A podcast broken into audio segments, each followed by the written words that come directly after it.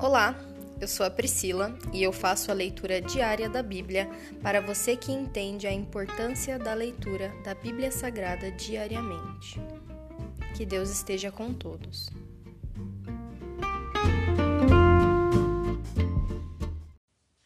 Ouça agora o capítulo 31, o último capítulo do livro de 1 Samuel. A morte de Saul. Enquanto isso, os filisteus atacaram Israel e os israelitas fugiram deles. Muitos foram mortos nas encostas do monte Gilboa. Os filisteus cercaram Saul e seus filhos e mataram três deles: Jonatas, Abinadab e Malquissua. O combate se tornou cada vez mais intenso em volta de Saul e os arqueiros filisteus o alcançaram e o feriram gravemente. Saul disse a seu escudeiro: Pegue sua espada e mate-me antes que esses filisteus incircuncisos venham, me torturem e zombem de mim. Mas o escudeiro teve medo e não quis matá-lo. Então Saul pegou sua própria espada e se lançou sobre ela.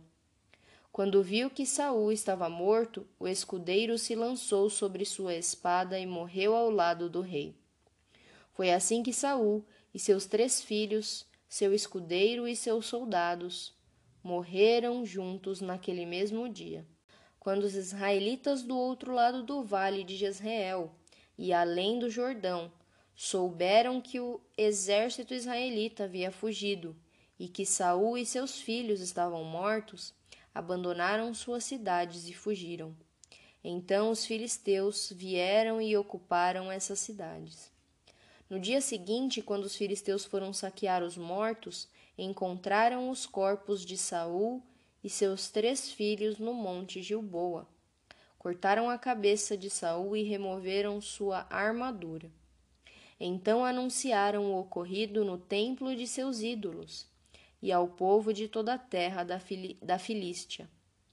Colocaram a armadura de Saul no templo de Astarote e penduraram o corpo no muro da cidade de Bet-San. Quando os habitantes de Jabes, Gileade, souberam o que os filisteus haviam feito a Saul, todos os seus guerreiros mais valentes viajaram a noite toda para Bet-San e baixaram o muro do muro os corpos de Saul e seus filhos. Levaram os corpos para Jabes, onde os queimaram. Depois enterraram os ossos debaixo de uma tamargueira, em Jabes, e jejuaram durante sete dias. Se encerra aqui o capítulo 31 de 1 Samuel. Se encerra aqui também o, o primeiro livro de Samuel. Pai, muito obrigada por termos lido mais um livro da tua palavra, Senhor. Dê-nos força e discernimento para continuarmos firmes for e fortes, Senhor, pois a tua palavra é alimento espiritual que nós necessitamos, Senhor. Que nós tenhamos cada vez mais sede, mais fome de ti, Senhor. Muito obrigada Continua, Senhor, nos ensinando através da tua história, Senhor. Muito obrigada, muito obrigada. Essa é a minha oração, em nome de Jesus. Amém.